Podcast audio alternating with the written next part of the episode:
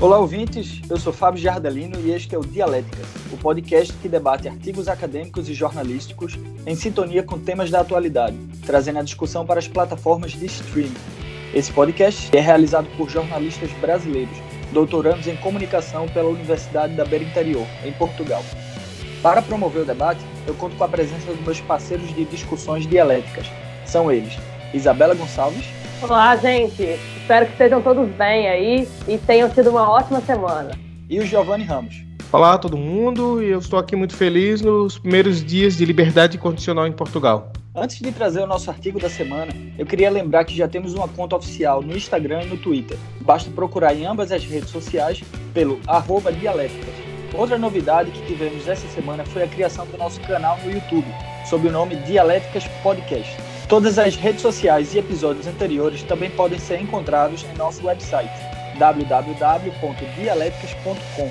Lá vocês também poderão encontrar os PDFs para os textos que abordamos durante os programas e que abordaremos no programa na semana que vem. Neste sétimo episódio, debateremos o texto publicado na edição de agosto e dezembro da Revista Brasileira de Estudos de Cinema e Audiovisual. O artigo se chama Representações da Vida Cotidiana do Recife no Cinema de Kleber Mendonça Filho, da autoria dos pesquisadores brasileiros Paula Gonçalves da Silva e Sérgio Carvalho Benício de Melo. Então vamos à tese.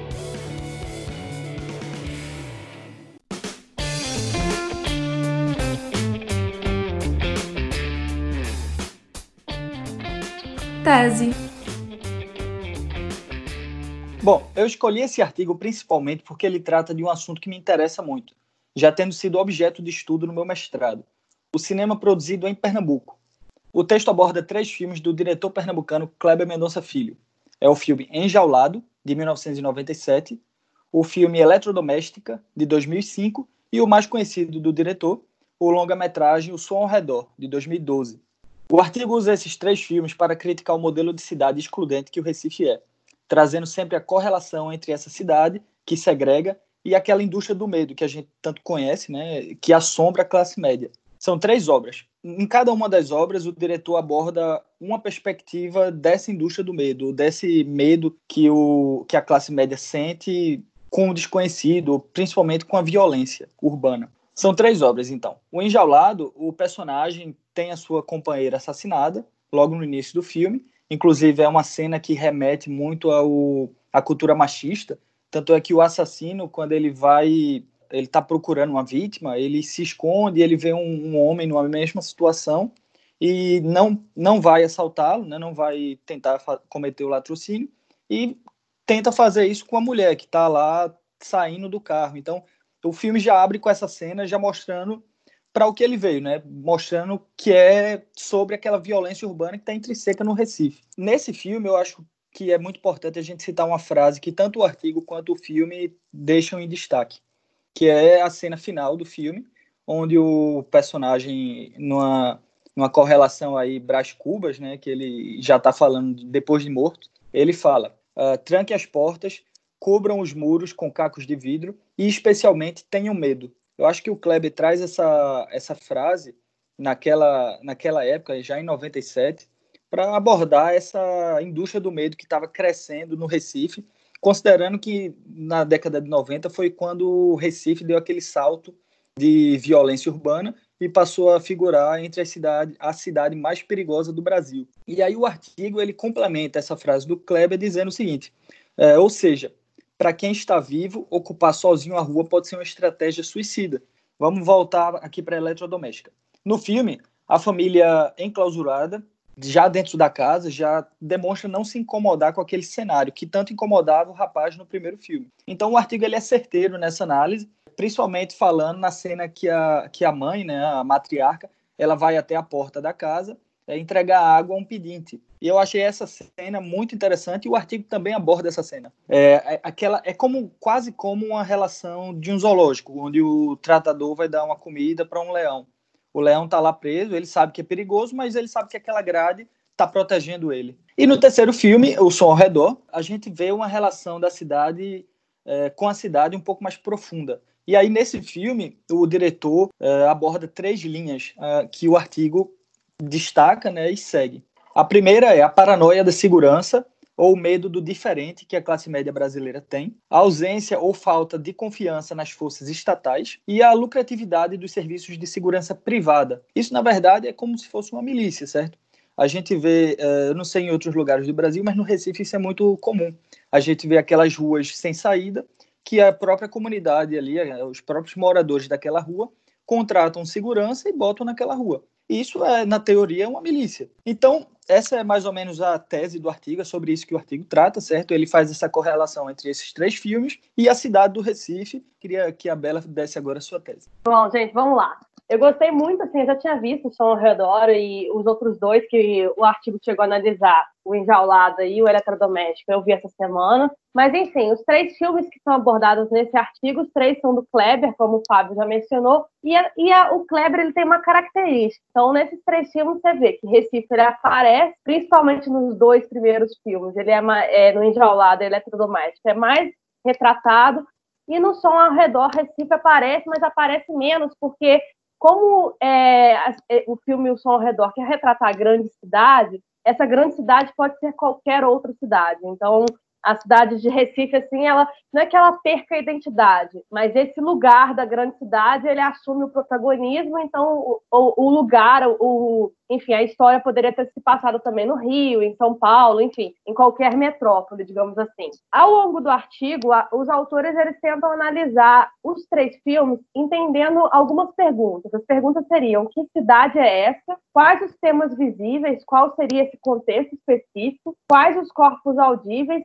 Que mundo comum é esse? E eu achei muito interessante a análise desse artigo, porque procura entender justamente como que a cidade ela é representada e como que o filme ele traz quase uma dialética assim é, entre lembrar e esquecer. Que memória que é, que, que é acionada, que memória de Recife é acionada por esse filme. E eu acho isso muito interessante assim é, quando você estuda cinema, quando você entende cinema ou qualquer outra representação midiática, que é justamente essa possibilidade de você lembrar e essa possibilidade que você tem de esquecer. A gente nunca pode esquecer isso. Por isso que a representação ela importa tanto. O cinema de Kleber ele faz muito isso. Ele ele aciona Recife, Recife enquanto cidade, traz o imaginário social dessa cidade, que seria o imaginário social, no caso desses três filmes, de uma cidade perigosa, mas também traz essa, essas outras nuances, assim, né? Além da cidade, também tem o retrato de uma época, o retrato de uma classe média, e tudo isso é, é trazido à tona desses três filmes, mas você pode pensar isso em qualquer tipo de representação cinematográfica, por isso que ela é tão poderosa, o cinema, a literatura. Bom, Fábio, eu fiquei aqui pensando se o artigo era sobre as representações do cotidiano urbano do Recife ou de qualquer metrópole brasileira. Eu digo isso porque nos três filmes analisados, a cidade é contada a partir de um apartamento, de uma região de classe média que teme pela insegurança. Uma cidade com problemas sociais enormes, violenta, uma classe média coada. Ora,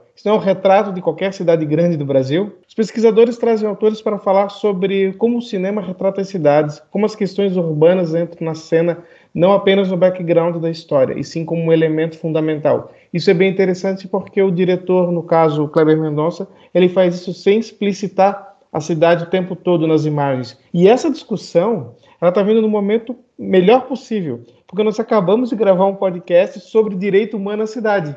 E agora nós estamos falando como a sétima arte retrata esse direito à cidade, né? Eu já conhecia algumas obras do Kleber Mendonça, mas não esses filmes. Mas chama a atenção como ele mudou um pouco o formato, porque nesses três filmes, como traz os, os pesquisadores, ele tem um, um detalhe que, que é essa coisa discreta, aparecer mais no fundo, mas ao mesmo tempo mostrar a cidade. E o último filme que ele fez, por exemplo, é o contrário, né? No Bacurau, que ele não fala de uma cidade, uma cidade urbana, né? E sim o interior, ele explicita a cidade sendo o personagem principal. E depois de ler o artigo dos pesquisadores, eu passei a lembrar de outros filmes brasileiros, de outros diretores, que tem uma situação bastante parecida com esses três filmes do Kleber Mendonça. Mas isso deixa para antítese.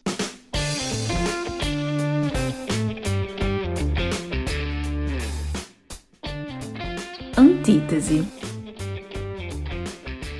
Em determinada passagem do texto, os autores abordam os dispositivos de segurança que são utilizados para dar uma sensação de conforto. São equipamentos de segurança, como uh, muros altos, cercas elétricas, câmeras. Então, uh, Isabela, uh, o diretor traz em Um Som ao Redor uma cena onde crianças brincam acompanhadas das babás no playground do prédio. uma área cercada por todos os tipos de equipamento de segurança, e assim o diretor mostra que aquele bem-estar social ele, é, ele é alcançado. Enquanto que você vê, por exemplo, no filme Enjaulado e Eletrodoméstica, que o, a área de lazer ela é apenas é, reclusa ao interior da, das casas, nesse filme, O Som ao Redor, a gente já vê que a área de lazer ela foi expandida para esse playground, para essas áreas. Então, eu queria que você comentasse e começasse a sua antítese por essa minha, esse meu questionamento. Bom, eu acho que é interessante dos três filmes é que os três retratam essa ideia de insegurança, e isso fica muito claro ao longo da narrativa. No caso de Enjaulado, o roteiro ele se passa assim, basicamente da, na paranoia do personagem dentro de casa, todo completamente trancado. No caso de Eletrodoméstica, a família lá na classe média ela brinca dentro do apartamento e mostra dois, duas crianças brincando na garagem do prédio em uma área minúscula lá, sendo que a rua não tinha carro, não tinha nada, então poderiam as crianças poderiam brincar na rua sem problema. Só que justamente por conta dessa questão de insegurança, dessa sensação de insegurança, as crianças têm que se restringir ali à mini área externa que existe. No caso do som ao redor, essa área de, digamos assim, de lazer, ela expande, mas ela se expande entre aspas, digamos assim, porque ela, ela, permite ser expandida, primeiro, por causa da equipe de segurança que está lá atuando, que é essa equipe de milícia quase miliciana, é, essa equipe de segurança, olha o ato falho, essa equipe de segurança quase miliciana, que ela está ali é, protegendo dela mesma, digamos assim. Então, assim, por isso que aquelas crianças podem brincar ali, de certa forma, porque existe essa falsa sensação de segurança entre aspas. E outra, elas também podem brincar ali porque é uma área de lazer do próprio condomínio. Então, eles estão lá dentro de muros e tal. Então, assim, dá uma sensação de que é um cenário externo, mas não é. Não estão tendo. É, primeiro, aquelas crianças elas estão tendo contato só com pessoas da própria classe social e da própria realidade social. Então, elas não estão nem expandindo assim, o contato social, estão lá ficando presas entre elas mesmas e, e, tendo contato com elas mesmas. E segundo, que elas estão brincando como se fosse numa quadra de um, de um prédio, e lá tem muro, tem, tem câmera, tem tudo isso. Então, assim, é externo e não é ao mesmo tempo. Então, de certa forma, assim, muda, mas não muda tanto. Então, eu acho que no final das contas fica no zero a zero ali. Não muda. Vamos lá, vamos ser direto. É a mesma coisa. Eu acho que esse é o ponto que, o, que os pesquisadores trazem no artigo. Você está na área de lazer, assim, num quintal, numa varanda de um apartamento, ou está nessas áreas de lazer de prédio, com ultra segurança, câmeras e vigilância, é uma prova de que não evolu a cidade não evoluiu nesse sentido. Você continua preso. Você continua, vou usar o termo do nome do filme, ele enjaulado. Não houve essa diferença. Eu acho que esse é o ponto que os, os pesquisadores trazem no, no artigo sobre esses detalhes do filme. Ele mostrou que mudou a forma, mas é a mesma coisa não continua sendo uma sociedade acuada, uma sociedade com medo, uma sociedade presa. Aí eu posso até citar um pouquinho. De, eu sei que o programa é sobre cinema, mas vamos citar um pouquinho de música também. A música do Rapa, Minha Alma, né? As grades do condomínio servem para trazer proteção. Ou trazer a dúvida se não é você que está numa prisão. É a mesma coisa. E eu acho que esse é o ponto que é interessante. Ele muda os elementos, mas diz a mesma coisa. É interessante que no filme Eu Sou ao Redor, em determinado momento, já para o final, tem a cena né, do, do senhor, do, do poderoso senhor de engenho, indo, descendo do prédio dele, indo caminhando até a praia, dando um mergulho na praia, voltando para. E nada acontece com ele, né? Isso de madrugada. Você vê ainda tá meio de noite, assim.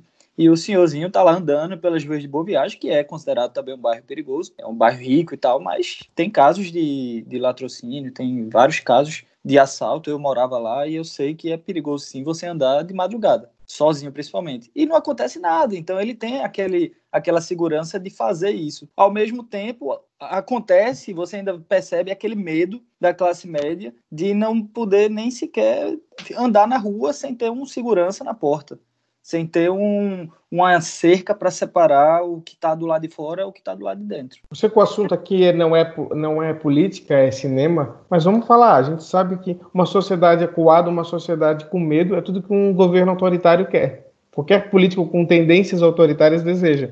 E é aquilo que a mídia também faz muitas vezes. Indústria do medo, a indústria do medo é muito forte e aí muda. Então, se uma pessoa, ah, agora eu posso andar na rua, mas eu vou andar cheio de câmera, cheio de segurança. Não, você não está andando na rua. Você está é, simulando uma rua, mas não é a rua verdadeira.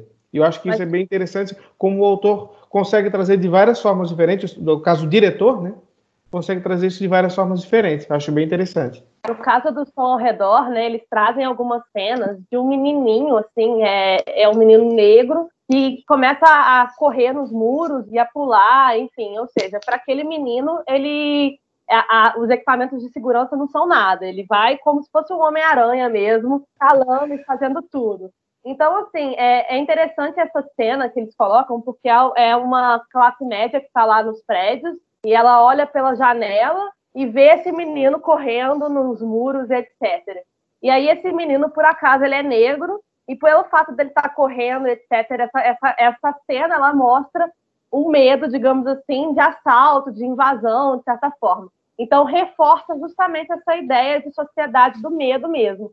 E é interessante a gente trazer essa ideia do medo, é, é, é, bem, é importante reforçar essa ideia de medo, porque o medo ele é muito poderoso, ele, ele separa sempre o nós e o eles. E a partir do momento em que você tem essa separação, e ela, essa separação ela se configura em vários outros, em, em vários outros contextos, por exemplo, no caso de uma classe média, é, é o bandido e o mocinho, por exemplo, e no caso, no caso por exemplo, do, do, do imigrante, é o imigrante e o cidadão, toda vez que você tem essa separação, ou no caso agora de um coronavírus, você tem o doente e o imune, digamos assim, é, tudo uhum. isso que a gente vai vendo se repetindo nessas separações vai fazendo com que hajam, digamos assim, hierarquizações da sociedade. E essas hierarquizações elas permitem que você renegue determinados direitos a determinadas pessoas, a determinados grupos. Então, tudo isso eu acho que também deve ser problematizado, né? O medo, ele, ele, é, ele é complicado para quem o sente,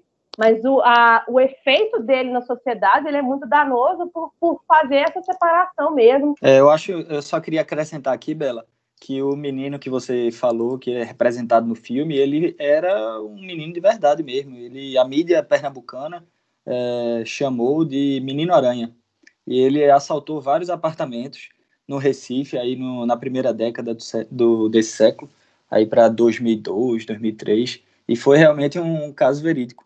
E era, ele trouxe novamente a classe média, ou reforçou esse medo, porque ele mostrou que todos aqueles equipamentos de segurança, câmera, é, até prédios altos, ele subia tudo pelo lado de fora do prédio e assaltava a casa mesmo assim. Então reforçava aquele medo. E tanto é que no filme a menina que tá vendo aquele. Na verdade, ela tá sonhando, né? Depois ela acorda e, e assustada e, e ela percebe que é, tipo, ela não tem o medo de ficar no prédio, porque ela sabe que tem os equipamentos de segurança. Mas aquele medo segue ela até o sonho. Não, é bem interessante esse, essa questão do medo, e acho que a Bela falou muito bem ali sobre a questão da segregação social porque o que, que acontece? A, o medo faz com que as pessoas segreguem, né? Então vamos separar aqui para garantir a segurança e ao mesmo tempo que há uma certa irritação de quem está com medo de ver uma pessoa livre. Não sabe disso. Né? Isso. Né? Também. E agora, isso vamos ter agora na questão do coronavírus. A gente está misturando os, os, os, nossos programas, estamos falando prim, dos outros dois episódios mediados pelo Fábio sobre coronavírus e sobre vigilância, mas só para só completar essa parte o que, que acontece? Agora nós estamos vendo uma, o coronavírus no Brasil se expandindo para as regiões periféricas e, e acalmando nas regiões Isso. mais ricas, que é por onde começou. Isso, o risco de nós aumentar a segregação social, agora, não com medo da violência, mas com medo da contaminação, é muito grande. Sim, e também tem a própria separação, né? A ideia de determinados políticos, de determinados países, eu acho que essa ideia até estava sendo pensada na Alemanha, de criar selos de imunidade. Assim, as pessoas que já pegaram coronavírus e estão imunes vão ficar andando por aí com tipo um cartãozinho de ah, estou imune, então eu posso trabalhar, posso circular, posso fazer isso. Então são outras segregações que se criam. Os, é, os passíveis de estarem doentes, ou seja, aqueles fracos que ainda não são imunes, e os que já estão aí no nível acima, que ficaram doentes, já estão lá com os anticorpos desenvolvidos e que, portanto, estão a salvo. E que estão e que foram tratados porque têm condições de ser tratados, né? Países que não têm um sistema universal de saúde completo ou com deficiência, como no Brasil, o rico se trata e o pobre morre porque não tem vaga no hospital. Tem outra abordagem que os autores fazem que eu achei muito interessante. No primeiro filme, no primeiro e no segundo filme, na verdade, a gente vê uma evolução. Do primeiro, que é o Enjaulado 97, o segundo, o Eletrodoméstica, é, 2005, e o terceiro, 2012, né, o Som ao Redor. Então a gente vê uma evolução dos três da seguinte forma. No primeiro filme, a gente vê é, poucos carros na rua, é, prédios muito pequenos, de três andares, é, ruas mais desertas. No segundo, a gente vê uh, também os prédios de três andares, a rua um pouco mais movimentada, inclusive com trânsito, muitos carros. A gente vê já um, uma mudança no cenário. E no terceiro filme, a gente vê a verticalização da cidade. E esse é o ponto que eu queria trazer aqui, eu queria que vocês comentassem um pouco. O Kleber, ele faz isso com maestria, na verdade. Ele, ele, assim como ele evolui como diretor, ele mostra que a cidade também evoluiu. Até porque ele grava os três filmes no mesmo local, é, no, numa localidade de Recife chamada Setúbal, que é, um, é tipo uma localidade dentro do bairro de Boa Viagem, que é o bairro mais populoso e mais denso do Recife. Então, ele mostra essa evolução, como a cidade, ela de 10 anos para cá, ela cresceu e se tornou uma cidade vertical. Eu queria que vocês abordassem isso, fazendo uma correlação com essa verticalização e essa segregação que a verticalização causa. A arte, ela ela representa a sociedade, os desejos, os comportamentos, os anseios de uma, de uma época, né? E isso o cinema ajuda muito porque é audiovisual, então com certeza daqui a 100 anos as pessoas para entender o Recife vão estar usando imagens dos filmes do, do Kleber Mendonça. E isso, é, ou seja, essa questão da verticalização, eu não conheço o Recife, eu já, já falo aqui para quem está ouvindo, tem interesse em conhecer inclusive, mas vamos lá. Tá convidado, viu? Tá convidado. O, o que que acontece? As, todas as cidades do Brasil, né, tirando talvez algumas megalópolis, passaram por essa verticalização intensa nas últimas décadas, que é uma verticalização agora nova, verticalização intensa, né, que é tu derrubar prédios pequenos e fazer prédios cada vez maiores e mais finos. E o diretor mostra isso. Então, ó, se tu pegar talvez o próximo filme dele que ele fizer nos, na, nessa década, tá, que vai começar no que vem, ano que vem, não começou a década ainda, estamos acabando a segunda década, Mas provavelmente vai ter ainda mais prédios finos, prédios mais altos ainda. Isso é uma tendência. Então, é o que é interessante desse ponto é justamente pegar como são três filmes em três décadas diferentes. Acho que isso é um mérito dos, dos pesquisadores e analisar três filmes em épocas muito distintas. Bom, eu queria comentar o seguinte, né, que é, ao trazer a verticalização no som ao redor é quase como quase emblemático, né, porque é justamente onde está essa falsa sensação de segurança trazida aí pelas empresas é, de segurança. Essa verticalização, ela justamente traz uma falsa sensação de segurança, por quê?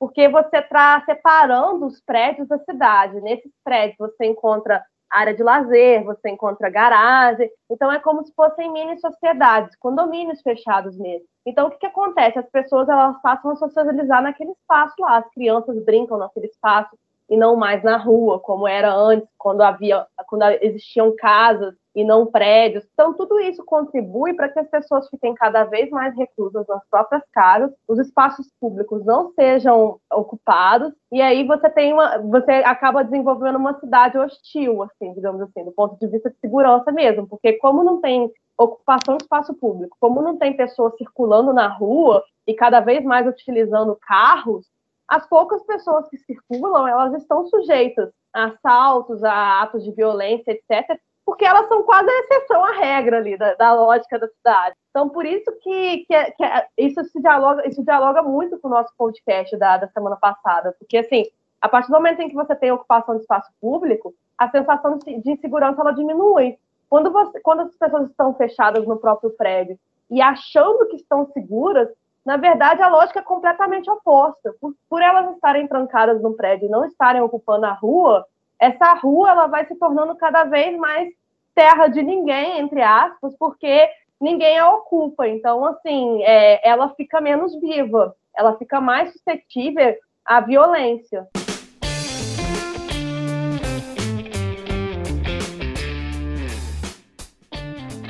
Síntese. Bom, eu vou começar comigo mesmo. É a minha síntese sobre esse artigo ele é bastante, ela é bastante é, simples. Eu acho que o artigo é bem específico no que ele traz, no que ele quer abordar, que é a questão da violência urbana e a questão da, da segregação que a cidade sofre. A gente vê o Recife como uma cidade que cresceu é, muito fortemente na, na década de 90, no final da década de 90, e primeira década desse século, uh, ela cresceu de forma muito rápida, se verticalizou muito e isso atenuou os problemas que a gente já existia na década de 90.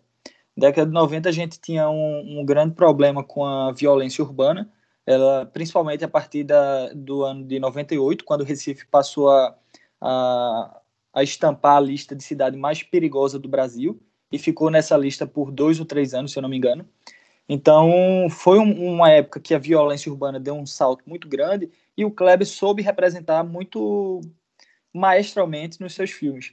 E a gente vê o Som ao Redor como se fosse uma conclusão desses dois outros filmes que ele faz.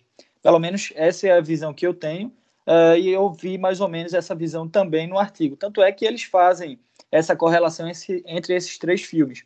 É como se uh, os dois primeiros filmes fossem uma, um prelúdio para o que vai acontecer no Som ao Redor. E é realmente o que acontece. Na verdade, se você pegar aqui, me estendendo um pouco mais, você pegar outra obra do Kleber, que é o, o Aquários, ele já é um, um problema que acontece é, não exatamente sobre aquele medo, mas sobre a verticalização. Ele é um problema da verticalização. É aquele prédio que é um prédio histórico que tem uma, uma história para a cidade, tem uma importância para aquele bairro e vai ser destruído para construir um, um prédio maior, mais alto e com certeza que valeria mais dinheiro, gerando mais lucro e então a minha síntese aqui, o que eu quero dizer é esse artigo ele é muito interessante, eu acho que o, o ouvinte aí deveria ler. É um artigo simples, rápido, mas que traz uma abordagem bastante complexa, tanto sobre os filmes do Kleber Mendonça Filho, quanto sobre a cidade do Recife. Bom, eu acho que eu vou trazer um pouco mais ampla aqui a discussão, eu vou abordar mais a, a, ideia do cinema em si, como um todo. Eu acho que o artigo é muito interessante porque ele faz a gente pensar sobre o poder do cinema é, de retratar uma época mesmo. E essa representação ela é muito poderosa porque ela é responsável por construir imaginários sociais e formar a própria memória coletiva. É, é interessante pensar no poder do cinema nesse sentido, ou enfim, em outras artes, mas mais especificamente no caso do cinema, porque o cinema ele realmente ativa esse imaginário social. Se você olha, por exemplo, o cinema norte-americano e o hollywoodiano, o American Way of Life ele foi praticamente vendido pelo cinema mesmo. E hoje em dia a, a digamos assim a hegemonia estadunidense ela também é reforçada pela produção cinematográfica que é muito forte e ela é comercializada em todo o mundo. E no caso, por exemplo, da Alemanha nazista, o cinema ele foi utilizado enquanto um dos meios para propaganda e para reforçar o próprio regime. Então, assim, é, a gente às vezes, no caso do Brasil, a gente desmerece, assim, não estou falando a gente em termos generalistas mesmo, mas a própria população, ela às vezes desmerece a importância do cinema e a importância de investimento em políticas públicas relacionadas ao cinema, mas quando a gente traz essa discussão e a gente é, para para pensar no poder da representação do cinema, a gente vê o quão importante é você investir no cinema nacional mesmo, porque a partir do momento que você, a partir do momento que você investe em cinema nacional, você tem formas de representação da sociedade e, portanto, você está é, ativando essa memória, esse imaginário social da sociedade. Então, era mais ou menos essa a consideração que eu queria trazer mesmo. Eu sempre advogo a favor de políticas públicas, então vou mais uma vez advogar a favor da, do cinema nacional, de políticas públicas que trazem verba e que, enfim, incentivam os produtores de cinema nacional.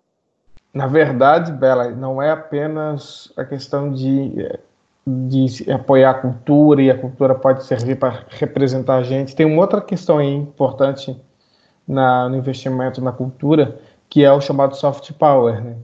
Como isso pode ser um elemento, inclusive, de política internacional acho que eu estou falando besteira. Olha o que, que a Coreia do Sul fez, primeiro com a música e agora com o cinema também. O, eles chegaram no Oscar esse ano com o Parasita e não foi por acaso. Há um investimento pesado em massa em cinema, em produção audiovisual na Coreia do Sul, inclusive público, privado, de todas as áreas, e resultou nisso. Eu acho que sim, o cinema, ele é, não só o cinema, né, a arte em geral, é importante para fazer esse retrato da sociedade. E até eu vou terminar minha, minha, síntese, minha síntese aqui, sugerindo um outro diretor brasileiro conhecido, que retrata muito bem a sua, a sua cidade, que é a cidade de Porto Alegre. O diretor chama-se Jorge Furtado.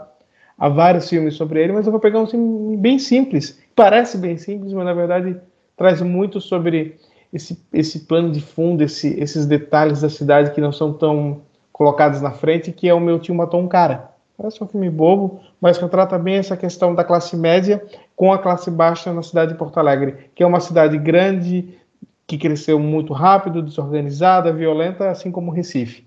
Então fica essa dica aí do Meu Time Matou um Cara, do Jorge Furtado.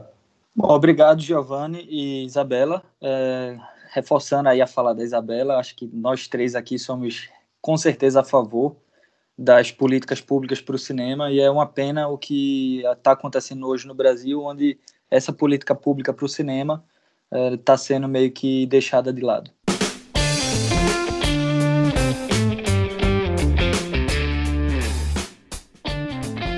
Autor da semana. Olá pessoal do Dialéticas Podcast, aqui quem fala é Tereza Medeiros, eu sou professora da Universidade Federal de Juiz de Fora e, em primeiro lugar, eu gostaria de parabenizá-los pelo trabalho desenvolvido com o podcast, eu estou gostando muito, tenho acompanhado semanalmente. Para hoje eu gostaria de indicar um autor chamado Ailton Krenak, especialmente o livro Ideias para Adiar o Fim do Mundo, um título que já nos chama a atenção nessa época de pandemias, enfim. O Ailton ele é um, um, autor super importante, uma figura muito importante na luta pela causa indígena no Brasil, né? reconhecido mundialmente, doutor, honoris causas pela, pela UFJF também. E sobre o livro, eu vou ler um trechinho que fica na orelha do livro, para vocês terem ideia do que ele trata, né? Abre aspas. Nosso tempo é especialista em criar ausências, no sentido de viver em sociedade, do próprio sentido da experiência da vida. Isso gera uma intolerância muito grande com relação a quem ainda é capaz de experimentar o prazer de estar vivo, de dançar, de cantar. Minha provocação sobre adiar o fim do mundo é exatamente sempre poder contar mais uma história. Fecha aspas. O Ailton ele vai desenvolver o argumento dele baseado nessa nossa capacidade e nos mover e nos provocar nesse sentido, né, no desejo de querer sempre contar mais uma história. Esse autor ficou muito famoso no inesquecível discurso da Assembleia Constituinte de 87, quando pintou o rosto com a tinta preta de genipapo para, para protestar contra os retrocessos da luta pelos direitos indígenas. Krenak se destaca, como eu já disse, como um dos, um dos pensadores brasileiros importantes e ouvi-lo é mais do que urgente, né? É, recentemente a Companhia de Letras lançou um e-book, um texto disponível é, online, você pode baixar pelo Amazon, para o Kindle, enfim. E ele está de graça, chamado, chamado O Amanhã Não Está à Venda, também do Krenak. Indico essas duas leituras, são livrinhos pockets de bolso, mas muito importante para para pensar a nossa relação, né? Para pensar a nossa relação com a humanidade e a nossa relação com o lugar onde vivemos e com o planeta que habitamos. Um abraço, pessoal. Até breve. Lembrando que você também pode participar enviando sua sugestão de autor da semana. Basta entrar em uma das nossas redes sociais ou no nosso e-mail eh, podcast@dialeticas.com. Também no nosso website www.dialeticas.com. E antes da minha despedida, eu queria chamar o Giovanni Ramos, que será o mediador do programa da semana que vem e terá o privilégio de sugerir o próximo texto que iremos debater. Ô Fábio, tu sabes o que é um meta-podcast? Não. A gente vai fazer um podcast para falar sobre podcasts. Opa! Então, é um artigo em inglês, chama-se The Emergence of Native Podcasts in Journalism, Editorial Strategies and Business Opportunities in Latin America. São três pesquisadores, José Luiz Rojas Trujillos, Francisco Javier Caro Gonçalves e José Antônio Gonçalves Alba. Esse eu com certeza já estou ansioso para ler, Gil. Bom, agora eu queria pedir para meus amigos e parceiros dialéticos se despedirem. Isabela? Beijos, ouvintes. Até semana que vem. Sempre um prazer estar com vocês aí, em qualquer horário que seja, fazendo companhia. Giovanni? É isso aí, pessoal. Continue nos acompanhando. Se você gostou desse episódio, dá uma acessada no nosso site dialéticas.com, que lá tem os dois filmes que a Bela, inclusive, comentou, os dois primeiros filmes do Kleber Mendonça do artigo, e também o trailer para os outros dois filmes que a gente comentou no programa. Eu espero que vocês tenham gostado do podcast dessa semana. Pedimos, pedimos que sigam o nosso programa e compartilhem com seus amigos. Também esperamos a participação de vocês uh, para abordar o artigo da semana que vem ou para sugestões ou críticas sobre o programa.